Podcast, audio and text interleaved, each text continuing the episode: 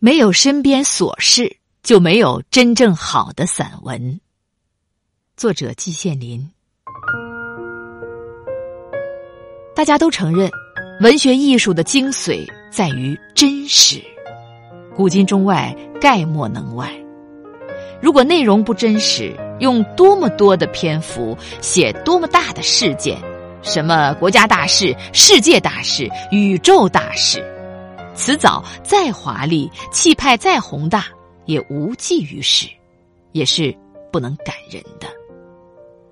文学作品到了这个地步，简直是一出悲剧。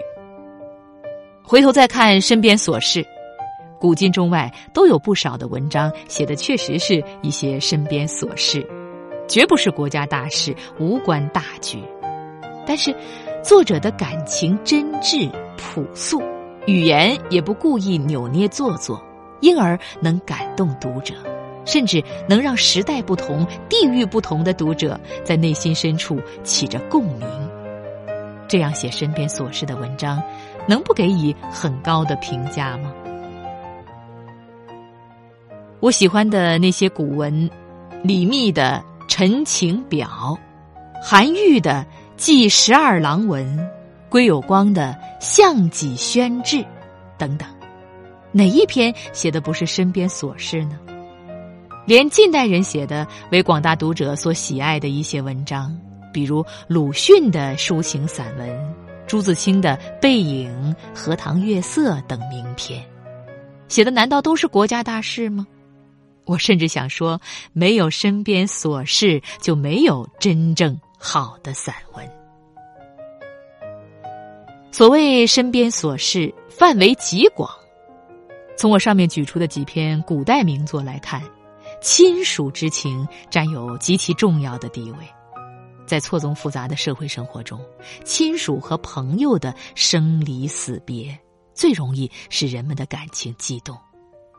此外，人们也随时随地都能遇到一些美好的、悲哀的、能拨动人们心弦的事物，值得一写。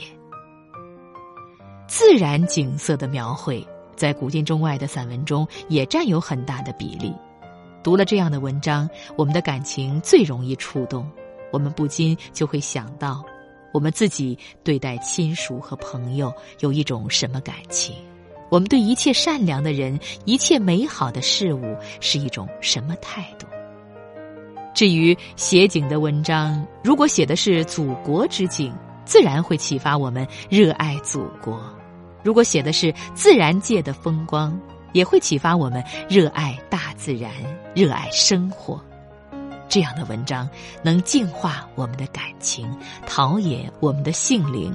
小中有大，小中见大，平凡之中见真理，琐细之中见精神。这样的身边琐事，难道不值得我们大大的去写吗？